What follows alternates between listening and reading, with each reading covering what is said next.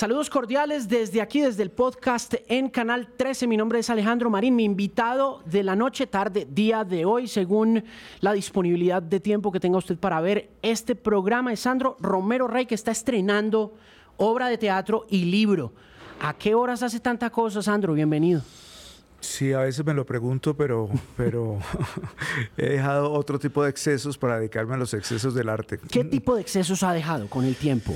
Dejémoslo así, dejémonos, quedémonos con los del presente. ¿eh? Me deja usted con las ganas de saber, hombre, por Dios. Usted que es rockero como yo sabe cuáles son los excesos de los rockeros. ¿Fue muy rumbero? En Cali, en los años 80, sobre todo, que fue una época maravillosa de sexo, eh, sexo, drogas y cine, como decía mi querido amigo el finado Luis Ospina. Mire, ¿cómo era ese parche? Pues ese parche tuvo varias generaciones. Yo soy menor que los protagonistas de esa época, Andrés Caicedo, Luis Ospina, Carlos Mayolo, pero los conocí más o menos en la edad en la cual uno empieza a descubrir muchas cosas del mundo. Yo estudiaba teatro desde mi, eh, infancia y descubrí el cine cuando tenía 18 años, o la gente que hacía cine. Y me enamoré perdidamente de todo ese combo porque esta mezcla entre trabajo y rumba, donde uno no sabía si estaba rumbeando o trabajando, me pareció fascinante. Me olvidé del teatro casi una década completa y trabajé con ellos, después de la muerte de Andrés Caicedo, trabajé con ellos casi permanentemente hasta el año 88, cuando prácticamente toda esa generación de Cali nos vinimos a vivir a Bogotá. Eso ya no se puede hacer, ¿no? Mezclar business con pleasure es distinto, ¿no? Es distinto porque también había una suerte de, de aureola de descubrimiento. Yo veo el cine que se hacía en los años 80 y era un cine muy difícil de hacer, muy caro, eh, muy dispendioso. Ahora todo esto está digitalizado, hay posibilidad de hacer el largometraje de manera ilimitada, pero antes era casi todo artesanal, trabajar el sonido, la imagen, eh, la edición, esperar que el material llegara de Estados Unidos para verlo acá. Eh, toda la, infraestructura técnica era muy dispendiosa. Y yo veo esas películas ahora y me parece que son una proeza. ¿no? Ahora las cosas son distintas y creo que hay unas nuevas generaciones de cineastas y de realizadores audiovisuales, ya no les voy a hablar ni de cine, eh, que están muy bien formados. Eh, el problema es qué es lo que tienen que decir, ¿no? Siempre es el problema de los artistas. Pues yo creo que la, la, infraestructura técnica ahora está, y está para que la pueda hacer eh, casi todo el mundo. Hay una democratización de la técnica, creo yo, pero el problema es qué se hace con la técnica. Y ahí está el gran desafío, porque además hay un exceso de contenidos audio. Es una época audiovisual, entonces hay que ver con qué se marca la diferencia. Sí, y hay que ver también uno con qué se queda, porque es que hay tanta oferta que uno no sabe exactamente. Exactamente, exactamente por todas em, partes. Lo veo entonces que no es muy amigo de la frase todo tiempo pasado fue mejor. No, no, no, a mí me encanta el presente y vivo el presente y me relaciono con la gente del presente. He sido docente durante muchos años y tengo muy buena relación con mis estudiantes y con mis ex estudiantes. Trabajo con ellos en el Pato Salvaje, por ejemplo. Hay una mezcla generacional entre eh, egresados de la Casa del Teatro Nacional y egresados de la, del programa de artes escénicas que he coordinado durante mucho tiempo. Entonces a mí me gusta mucho, eh, incluso me gusta la pandemia, eh, no por, la pandemia, sino como desafío creativo, porque tuvimos durante año y medio que dictar clases a 340 estudiantes desde sus casas y 45 profesores desde sus casas haciendo teatro y me di cuenta de que era de que se podía y que esta es una generación que edita, que sabe de sonido, que espontáneamente lo tienen ahí en su ADN y salieron cosas muy muy interesantes. Yo creo que de todo esto algo bueno tiene que seguir eh, saliendo. Hablemos del Pato Salvaje, ¿dónde la está presentando? El Pato Salvaje está en la Casa del Teatro Nacional. El Teatro Nacional tiene tres salas, el Teatro La Castellana, el Teatro La 71, que ahora se llama Teatro Fanny Mickey, y una casa que Fanny fundó en el año 94, que es la Casa del Teatro Nacional, la antigua sinagoga en el barrio La Soledad, y ahí siempre se han presentado las nuevas propuestas, ahí yo presenté obras desde su fundación, después cuando me dediqué más a la docencia, la abandoné por un tiempo, y ahora eh, me volvieron a llamar para la reapertura, y he presentado dos obras. Una obra que se llama La Fascinación Mariana, que es un, espectáculo unipersonal de la actriz Mayra Patiño, o con la actriz Mayra Patiño, y yo hice el texto. Y me ofrecieron El Pato Salvaje, que es un clásico del siglo XIX, pero adaptado por un dramaturgo inglés que se llama Robert Icke.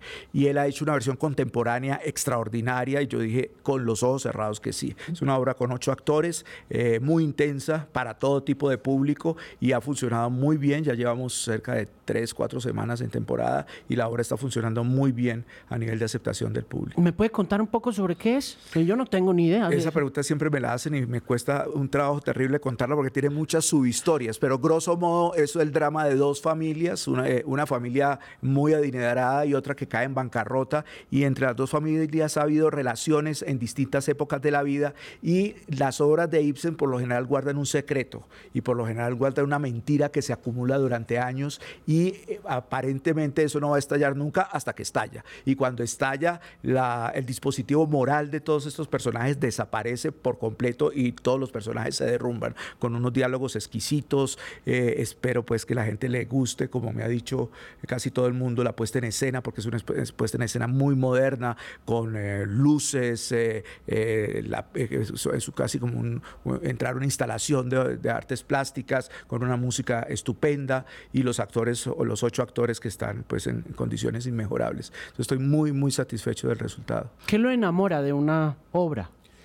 ¿Qué, cosas particulares en el caso de esta obra dice usted con la adaptación que le llega? Dice usted, bueno, vamos, voy por eso. Yo creo que eso está relacionado con lo que dijiste al comienzo, con mi nuevo libro que se llama Profesión Espectador. Desde muy niño yo me eduqué en el mundo del arte y no establezco diferencias entre la música, la pintura, la literatura, el teatro, el cine. Para mí el arte es una sola cosa. Y creo yo que este montaje del Pato Salvaje es un montaje integral, es un montaje que recoge todas estas eh, disciplinas, bueno, con excepción del, del, cine, porque a propósito no quise embadurnar de, de, elementos audiovisuales que están muy en boga en el teatro. Yo quería volver al teatro puro y duro, es decir, al teatro de actores, el teatro de texto, pero todo el dispositivo ambiental está pues armado al servicio de contar una buena historia. ¿Por qué quiere regresar a eso? Sabiendo que es tan fan del presente, ¿por qué le gusta el teatro puro y duro sin recovecos y sin decoraciones? Pues sí, por varias razones. Primero porque me parece que eh, volver al teatro no es retroceder. El teatro es un arte contemporáneo y me parece que ahora hay un gran desafío y a mí me gustan los desafíos. Me parece que regresar a las salas es, una es, una, es un imperativo cultural de nuestra sociedad. Es difícil que la gente vuelva a las salas, pero para mi sorpresa, todos los días he estado recibiendo sorpresas, la gente quiere salir. Por supuesto. Gente quiere ver cosas nuevas y me parece que regresar a los clásicos es un ejercicio de inteligencia, de sensibilidad y de placer. Y una obra como las obras de Ibsen, que casi nunca se han montado en Colombia, me parece que es un, es un buen pretexto para regresar a las salas. ¿Por qué nos gusta tanto el teatro en Colombia?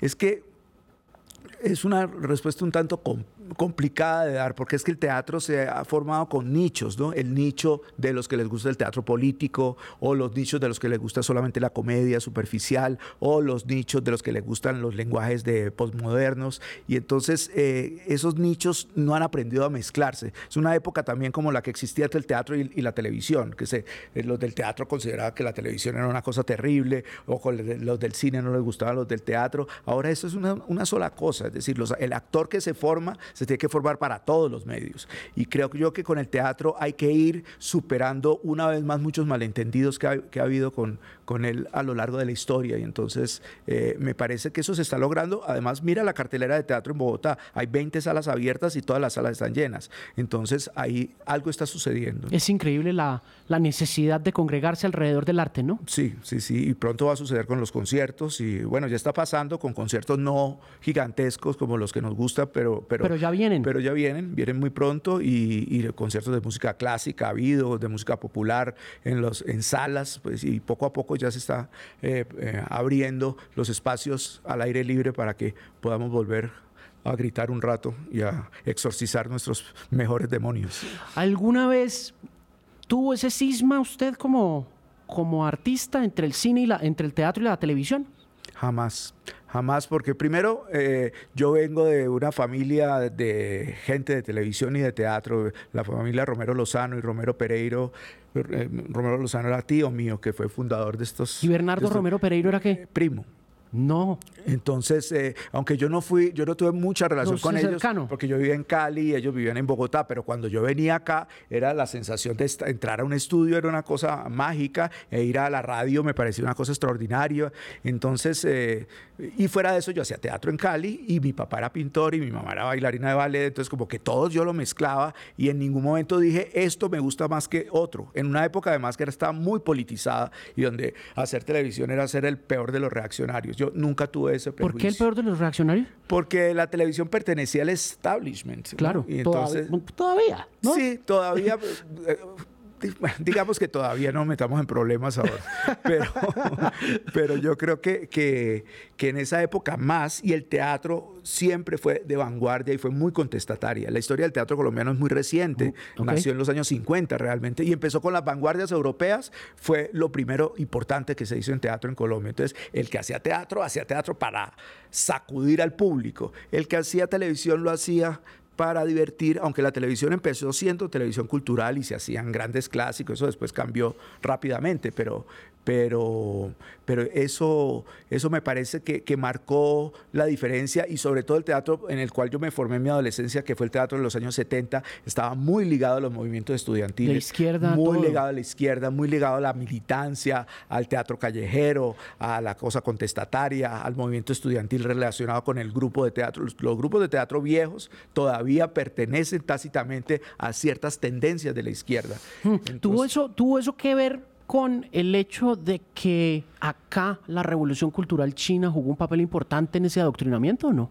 También, entre otras, ¿no? Porque cuando yo empecé a hacer teatro, digamos con uso de razón, cuando tenía unos 15, 16 años, había por lo menos 12 divisiones de la izquierda, casi como ahora, pero peor, ¿no? Pero que, casi todos querían tomarse el poder por la vía armada.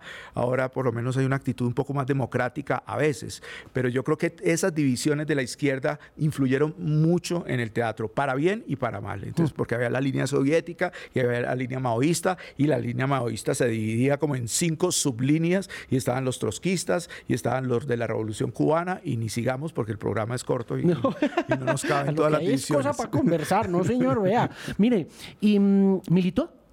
Milité, coqueteé más bien, sí, porque toda la vida he sido muy cobarde. Entonces, eh, ya tomar... le gusta la política o...? Mm, cada vez menos cada vez menos me informo, me gusta informarme, pero no, no tomo parte activa porque he tenido tantas frustraciones con la política. ¿Se decepcionó de la izquierda en esa época o no? Eh, sí, sí, me decepcioné de la izquierda, eh, sobre todo por las divisiones y por divisiones que no tenían nada que ver con nosotros, es decir, la división de, cuando después de, la guerra de Vietnam o la división después de la muerte de Mao, ¿no? Decía, pero eso qué tiene que ver con nosotros y eso afectaba incluso de manera muy violenta eh, las relaciones políticas en, Colombia. Entonces, eso me fue convirtiendo un poco en que mi militancia era la del arte. Es un poco lo que decía García Márquez sobre la literatura cuando le decía que él por qué no tomaba parte activa y él decía que la función revolucionaria de un escritor era, era escribir bien. Y yo creo que la labor revolucionaria de un artista es ser un buen artista y ser un buen creador. Eso me parece magnífico y estoy muy de acuerdo, pero hoy ve uno cada vez más el activismo desde la música o desde diferentes eh, vertientes del arte eh, y se politiza. ¿Cómo ve usted eso? Sí, yo, yo estoy sintiendo que ahora hay una suerte de renacimiento de mayo 68, de ese espíritu, ¿no? Del espíritu de recuperar utopías, que me parece bien, pero me parece que una cosa no debe reemplazar la otra, porque es que se considera que si uno es un buen político, ergo es un buen artista, y eso no es cierto. Uno para ser un buen artista, e incluso para llegar bien a la gente, uno se tiene que formar. Y, eh, la formación del artista es muy dura en cualquiera de sus disciplinas, ¿no? ¿Y el artista tiene que ser político o es político por naturaleza o no? Se dice que sí, ¿no? que toda la actitud de los seres humanos es política. Depende de cómo uno lo mire, pero pues habrá... habrá yo tengo mis reservas con eso, ¿sabe? Sí, yo también, pero pues tampoco me gusta ponerme a pelear con mis amigos. Pero yo creo que pues, una orquesta sinfónica está tocando una música que es música. Es, es decir, uno no saca contenidos de la tercera sinfonía de Beethoven. La tercera sinfonía de Beethoven es la tercera sinfonía de Beethoven. Eh, incluso en una época los chinos prohibieron la música que no tuviera letra.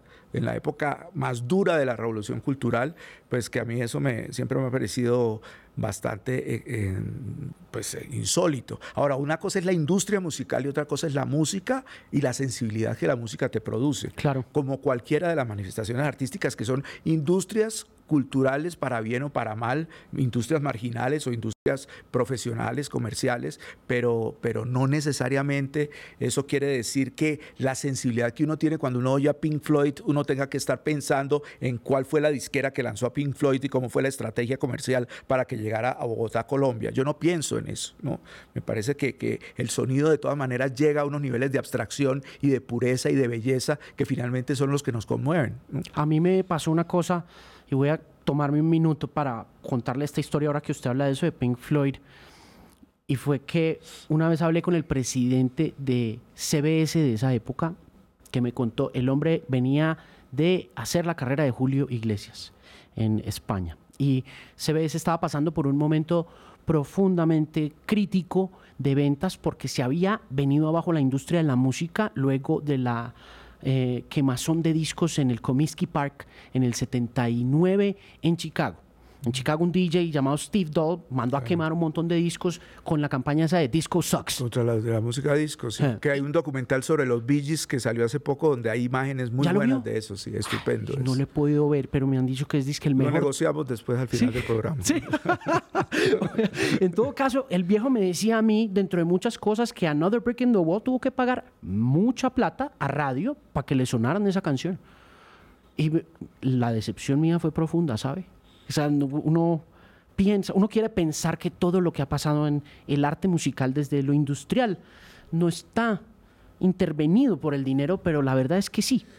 Sí, y me parece peligroso también. Tengo muchos amigos a quien quiero mucho de la industria de, de, la música popular, sobre todo de la música en inglés, que le dan más importancia a eso que a la música misma.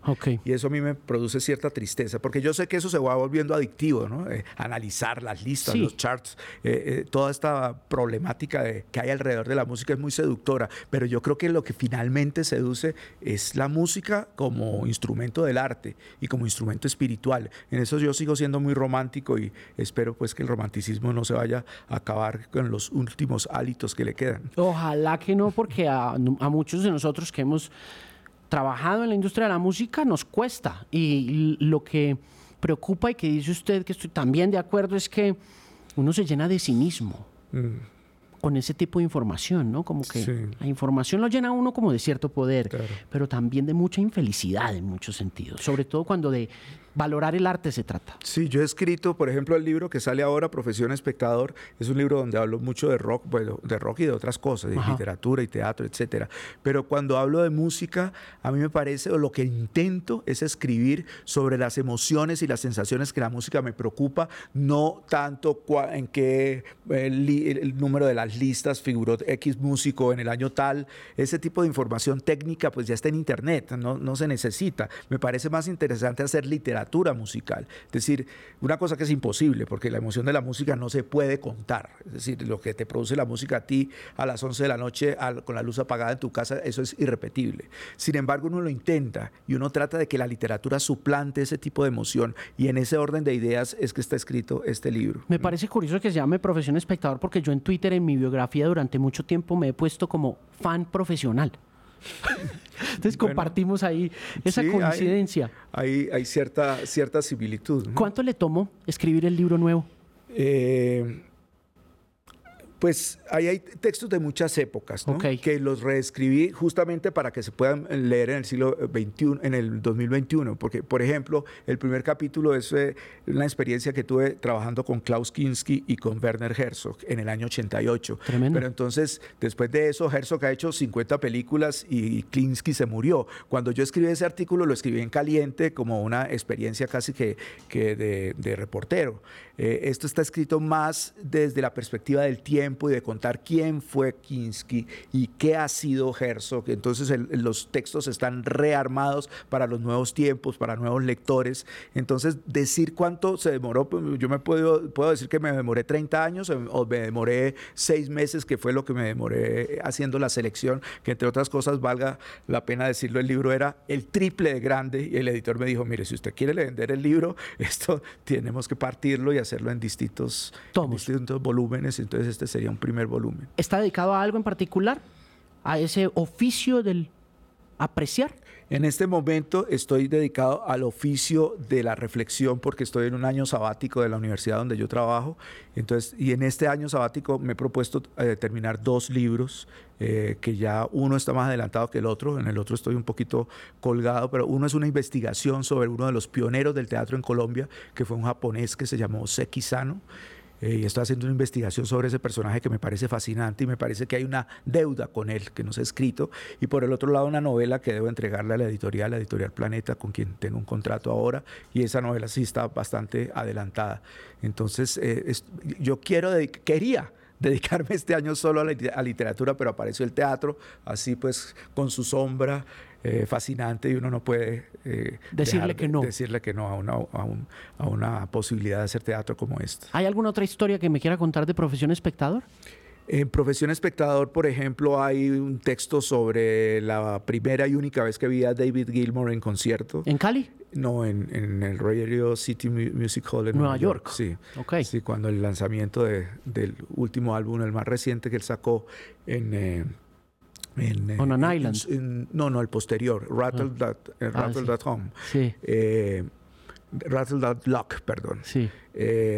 y el, bueno, ese texto, por ejemplo, que lo quiero mucho. tengo textos sobre Néstor Almendros, sobre las películas de Martin Scorsese, los documentales sobre rock. Sobre Paul McCartney tengo textos sobre desde la biografía del Philip Norman que salió el año pasado hasta los conciertos aquí en Colombia, el concierto y el concierto frustrado, también hice una crónica y un poco jocosa sobre la, el coitus interruptus que hubo del concierto en Medellín. Eh, Sí, ¿qué más te puedo contar sobre el, año 69? Un texto que escribí en el 2019 sobre lo que representó el año 69 o lo que representa ahora, ¿no? Y de cómo las utopías tienden a repetirse y que, como decía Marx, que la historia se construye primero como tragedia y luego como farsa. Y a mí me parece que mucho de lo que está sucediendo ahora es una parodia de lo, que, sucedió hace 50 años y que la gente lo vive como si fuera la primera vez. Pero, pero hay que vivirlo, pues uno no puede decirle a la gente, no lo viva porque ya sucedió. No, pues. ¿Por qué que se repite la historia? Eh, yo, yo no sé mm, hablar del siglo XIX porque me cuesta mucho trabajo, pero yo diría que de la mitad del siglo XX en adelante la presencia juvenil y el protagonismo de los jóvenes cada vez es más grande. Y yo creo que ahora con las redes sociales los jóvenes tienen aún más presencia, para bien y para mal.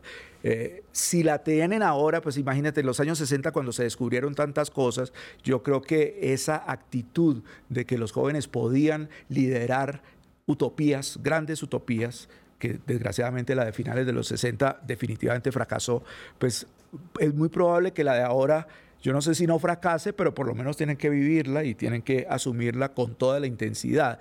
Eh, me preocupa es la inmediatez de lo que hablaba Ítalo Calvino en sus propuestas para el próximo milenio, de que, hay una especie de afán, de velocidad, de que hay que hacer todo cortico y rápido. Y, entonces eso, me parece que, que va en, en detrimento del rigor. Y todavía pienso yo que el arte necesita del rigor para destacarse. Eh, creo que lo que está sucediendo con las artes plásticas es muy peligroso, donde cualquier cosa puede servir. Eh, siempre y cuando se ponga una galería o se justifique en términos teóricos, ese tipo de, de, de incertidumbres de nuestra época no están resueltas. Y yo creo que el hecho de que esté montando un clásico ahora de alguna manera está tratando de reflexionar sobre eso. ¿Por qué no hacer un clásico ahora con una perspectiva y un lenguaje contemporáneo, con las imperfecciones que uno pueda tener, no importa, pero sí arriesgarse a hacer cosas que de repente otros no las hacen o porque son muy complicadas o porque son muy dispendiosas o porque creen que nuestros actores no dan la talla y yo creo que hay que correr ese tipo de riesgos creativos porque finalmente yo creo que el público y quienes lo representan lo, lo van a agradecer. Claro, el rigor es esencial para la, no sé, proyección de una obra hacia la relevancia, la importancia. Claro, claro, porque, porque artistas como Andy Warhol o como Marcel Duchamp, pues se inventaron grandes frases muy divertidas como decir que cualquier objeto puede ser una obra de arte siempre y cuando el artista se lo proponga. Eso ha sido nefasto para el arte. Muchísimo. Es, decir, Marcel Duchamp y Andy Warhol son unos genios que pudieron decir eso y mm. uno puede ver la rueda de bicicleta de Duchamp en el Museo de Arte Moderno de Nueva York y es una obra de arte tan grande como la Mona Lisa. Pero si llenamos los museos de ruedas de bicicleta, ¿qué va a suceder? También son, son eh, gestos irrepetibles. ¿no? Sí, es complicado. A mí me cuesta mucho también eso. Aunque he leído a Warhol, me leí el libro de entrevistas de Warhol y me parece maravilloso lo que hace con la entrevista, cómo convierte la entrevista en una obra de arte, ¿no? Es, jamás pensé que su curiosidad lo llevaría al, periodismo por razones artísticas, pero lo que encuentra uno en, los, en las antologías literarias de Warhol, eh, entrevistando gente y siendo entrevistado es verdaderamente artístico, ¿no? Hay unas cosas que uno dice, entiendo, Es que la gran obra de arte de Warhol fue Warhol mismo. es, decir, ellos fueron. Marcel Duchamp al final él no hacía nada. se, ponía en un museo y jugaba ajedrez con una mujer desnuda y eso ya era una, era una actitud artística importantísima. Y creo que con Warhol en todo lo que hizo a nivel editorial, en el cine, Velvet, Underground. Velvet Underground. Bueno, todo lo que hizo él eh, era era parte de su propia personalidad. El hecho, hacía películas donde él no trabajaba, solo decía Andy Warhol Presents y, las películas las dirigía a otros, hmm. pero ya su nombre era una actitud. Pues el solo hecho de manejar al Velvet Underground los hizo quienes fueron en su momento porque eran súper marginales. Ese banano de, Velvet Underground en la portada, pues Y el que fuera manager, que le, no, es que el manager del Velvet de la Velvet Underground es, es Warhol, ya los ponía en un mapa ahí como puso a Basquiat, como puso a la misma, la chica Nico, la, cantante, a cantar. Me parece también increíble eso, ¿no? Mm. Que una de las cosas que hizo Warhol en la música, eh, en detrimento de ella, fue mm. contratar a Nico porque quería poner una chica linda en la mitad de estos cuatro oscurísimos y grises personajes de la ciudad de Nueva York y los alrededores, mm. con el fin de ver qué pasaba, ¿no? Como por experimentar. y eso terminó de pasar a ser un ejercicio artístico, a volverse un modelo. Ah, la chica que canta tiene que ser bonita. Así es. Así no cante, porque la Nico no cantaba mucho, ¿no? No me hables mal de Nico, que a mí me encanta. no, no, no. Sobre todo hay una canción de ella que, me llama que se llama All the Famous Parties, que, que, que me parece una de las obras... Parties, All Tomorrow's Parties, perdón. La mía, la mía favorita es Femme Fatal. Fue fatal, sí. Que, vuelvo al tema, no es la voz más melodiosa, mm. pero tiene ese elemento claro. armónico. Pero fíjate, por ejemplo, que lo que hizo Warhol en el 66, 10 años después lo hizo el punk. Es decir, son actitudes muy similares, pero que tenían un sello artístico eh, definitivo y que terminó convirtiéndose en, pues, en obras de arte en sí mismas. ¿no? Mm. Sandro, pero volviendo a ese tema de lo nefasto que ha podido ser esa percepción o generalización del arte desde, no sé, la estandarización de cualquier cosa como arte. Hay otra cosa que me inquieta y es que no he podido resolver y que me trasnocha un poco y es el arte tiene que ser bonito, tiene que ser perturbador. Uno cómo sabe que lo que está consumiendo es arte o no sobre todo en música pop, por ejemplo, hoy en día, que está tan fabricada, ¿no? que hay tanta cosa saliendo en serie y que viene también de la década de los 60.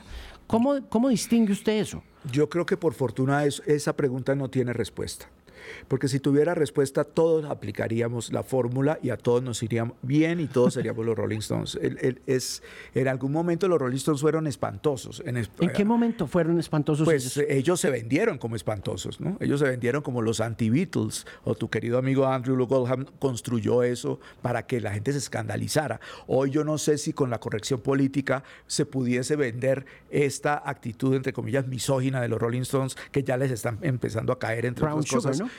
Sí, que es la menos la, menos misógina. La menos misógina, pero bueno, digamos que en, determinado momento eh, el, pues el arte funcionó así y luego o, los Beatles, pues sí, ahora son clásicos que se interpretan y que son aceptados por todo el mundo, son un espectáculo, por lo menos los Stones para toda la familia. El hecho es que todavía siguen tocando y todo el mundo va, uno va a un concierto de los Stones y uno ve gente en silla de ruedas y ve niños de cinco años, entonces esto ya es un fenómeno que trasciende todo tipo de fronteras. Pero con respecto a Sí, hay un artículo en el libro que, acaba de salir en Profesión Espectador que, tiene que, habla sobre eso, sobre la belleza, sobre la idea de la belleza, porque a mí me parece que en este momento hay como una especie de desprestigio de la belleza, Mucho. donde lo feo, lo desagradable, lo provocador, lo escatológico es lo que puede funcionar. Y yo no estoy tan seguro porque ya ha habido tanta escatología en el mundo del arte que de repente volver a lo figurativo podría ser un acto eh, de transgresión muy interesante, ¿no? Entonces, y, esto, y, estas mareas sí uno las encuentra a lo largo de la historia, ¿no? De que hay momentos en los cuales la belleza es una cosa y en otros lo feo tiene un lugar eh, tan artístico como el de lo bello.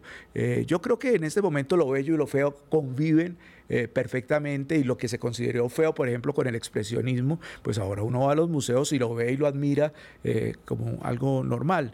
Pero pero en este momento estamos en un periodo de decantación de, de, muchos fenómenos que creo que hay que darle tiempo al tiempo, sobre todo después de la pandemia, porque no sabemos qué va a salir después de la pandemia. Sí, está muy temprano como para averiguar, ¿no?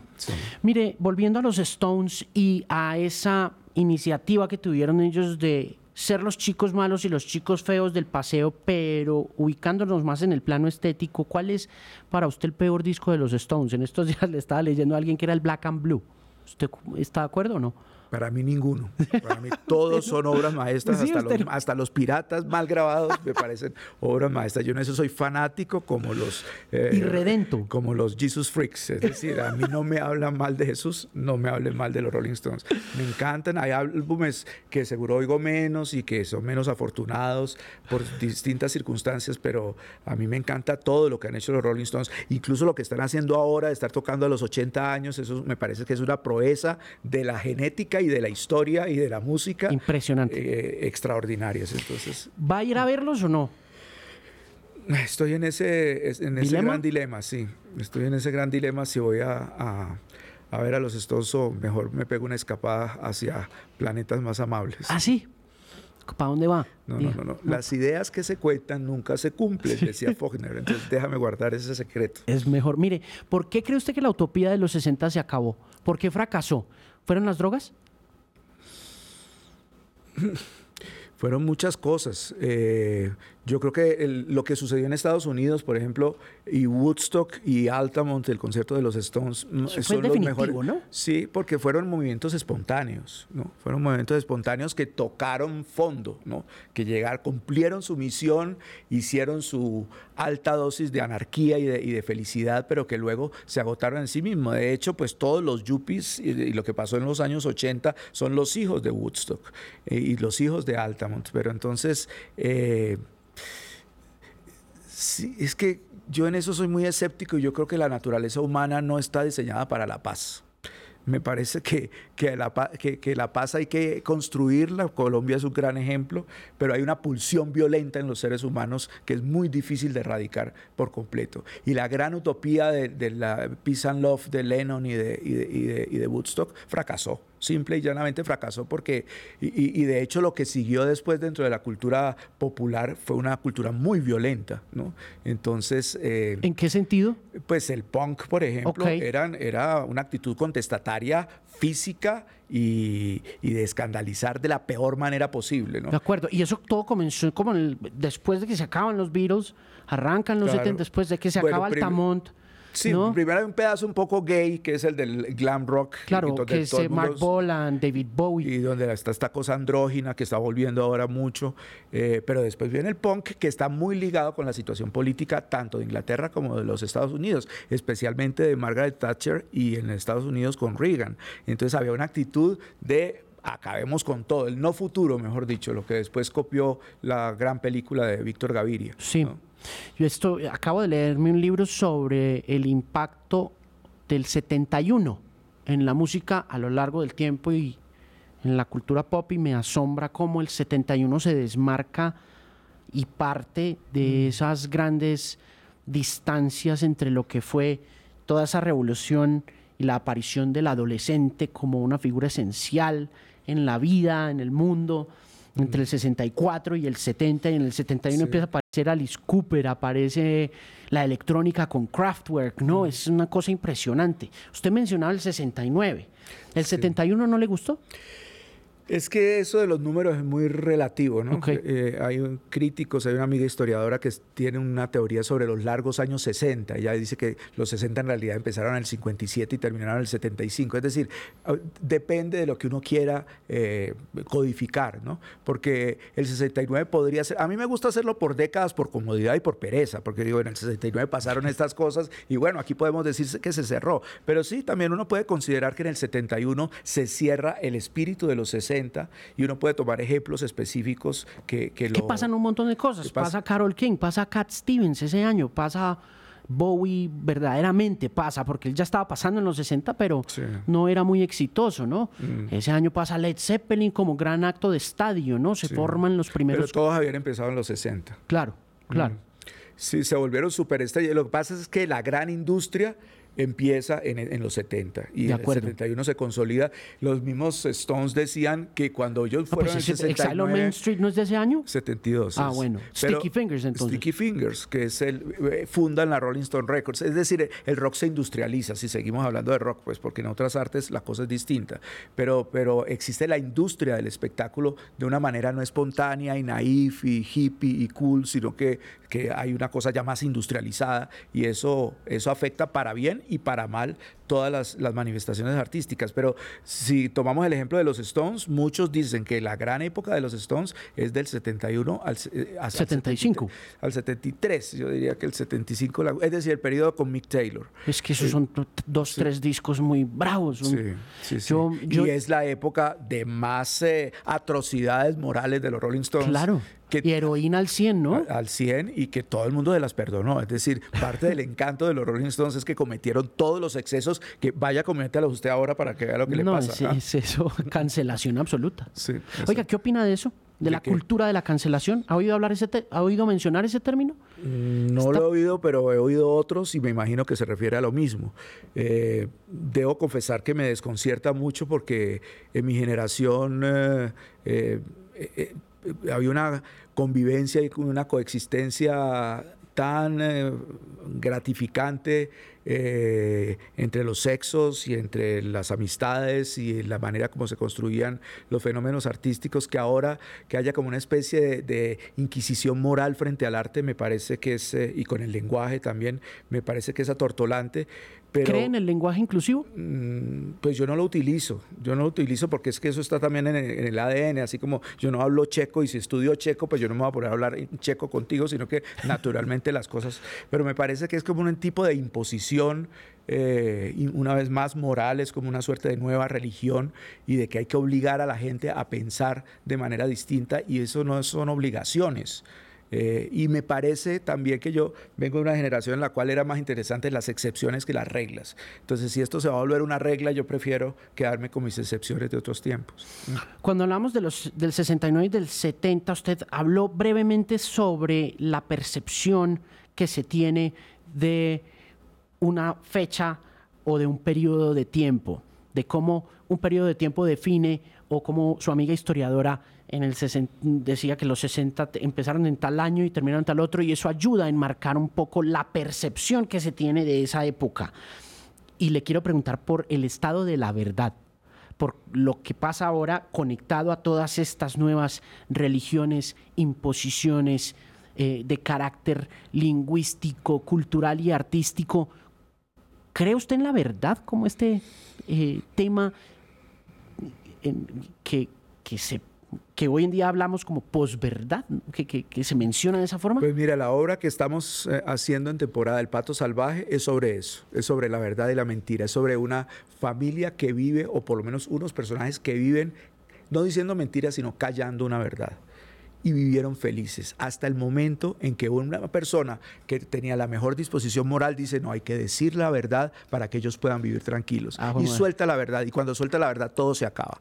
Es decir, eh, es un, eh, es un tema muy difícil de, establecer porque a veces eh, no decir la verdad no quiere decir que uno esté diciendo mentiras sino que a veces se necesitan equilibrios para, para poder sobrevivir. Si nosotros aquí en este estudio nos ponemos todos a decir lo que estamos pensando en este momento, nos volvemos locos, porque uno tiene más cosas en la cabeza que las que dice. Incluso cuando yo estoy hablando o tú hablas, escogemos y seleccionamos y seguramente queremos decir otras cosas, pero uno dice que van a decir acá o que van a decir allá y eh, me calmo.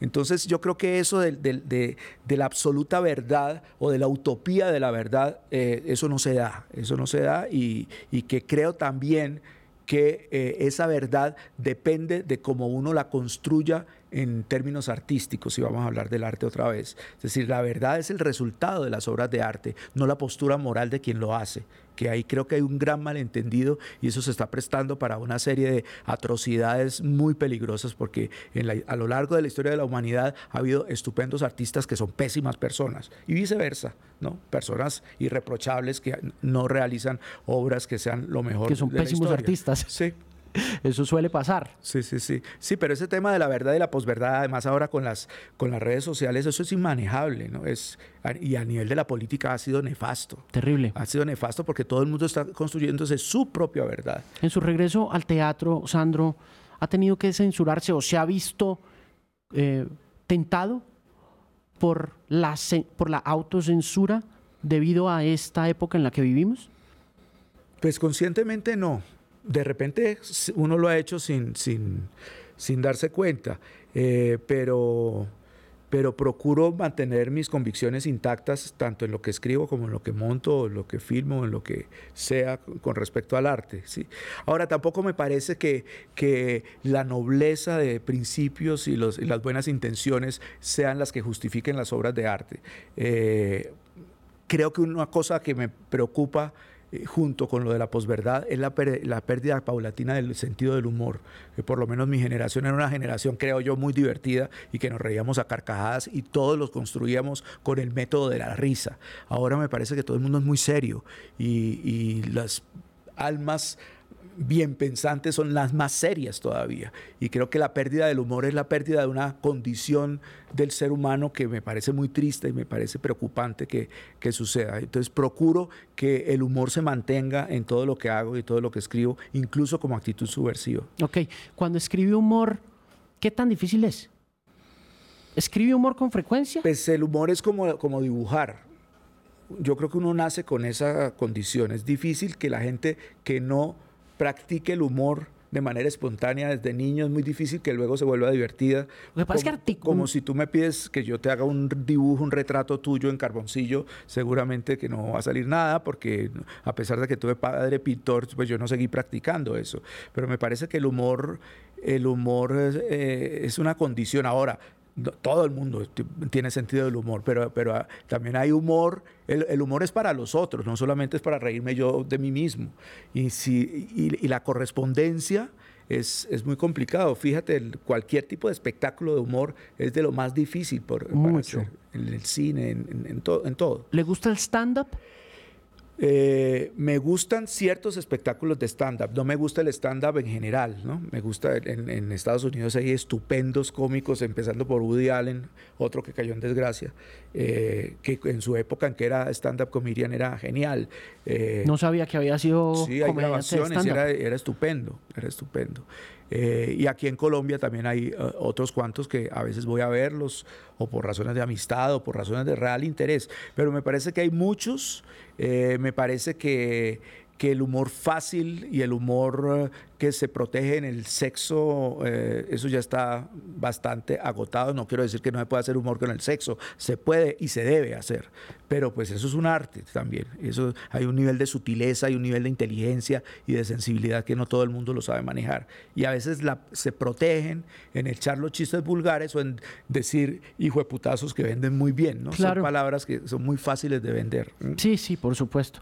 Ah, yo, yo soy fan de Chappelle, de Dave Chappelle. Sí, sí. Me parece muy chévere. Me parece ofensivo, muy ofensivo para nuestras épocas. Muy valiente hacerlo. Muy valiente lo que hace. Mm, hablaba con Shirley Manson de Garbage la semana pasada en Bilbao, porque ella estaba allá en representación de las minorías sexuales en la industria de la música, de mm. comunidades no binarias, transexuales y demás y le preguntaba, vio el documento, eh, eh, llegamos a Chapel por la conversación y, no me, me dio otra versión que, volviendo a nuestra discusión sobre la verdad, me puso a pensar y me dijo, cuando usted se burla de figuras que tienen poder, eh, eso, es, eso es entretenido, eso es diversión y eso puede llegar a ser chistoso. Cuando usted se burla, como se burla Chapel, de la comunidad trans, me decía, eso es matoneo. Y me complementaba con algo que usted acaba de decir y es, eh, hay cosas que ya no son chéveres en la comedia, ¿no? Hace 40 años estaba bien burlarse de un negro en un chiste, ¿no? De una persona negra. Hoy en día no es chévere. Y no es chévere burlarse de la comunidad trans, ¿no? Y eso... Sin embargo, él lo hace. Y sin embargo lo hace con no sé si valentía o si sea como... No, hay que saberlo hacer. Es decir, todo está permitido. El problema es arriesguese a que no le tiren tomates o a que no lo empalen en la mitad de, la Casa Blanca o de donde sea. Eh, eso, es ahí, por ejemplo, hay un acto de valentía creativa muy delicado y él tiene que tener una absoluta convicción como para saber que esto, que esto puede funcionar. Hmm. Eh, de un lado y del otro, ¿no? Porque esto puede ser desde el lado de la incorrección política y también de Donald Trump es como una especie de stand-up comedian que se atrevió a decir lo que nadie se atrevía a decir, pero, pero, pero lo pensaba con las consecuencias nefastas que esto tuvo para la sociedad norteamericana. Pero existen de un lado y del otro, ¿no? Lo que pasa es que eh, pues uno mira la fiesta de acuerdo a cómo le va en ella, ¿no?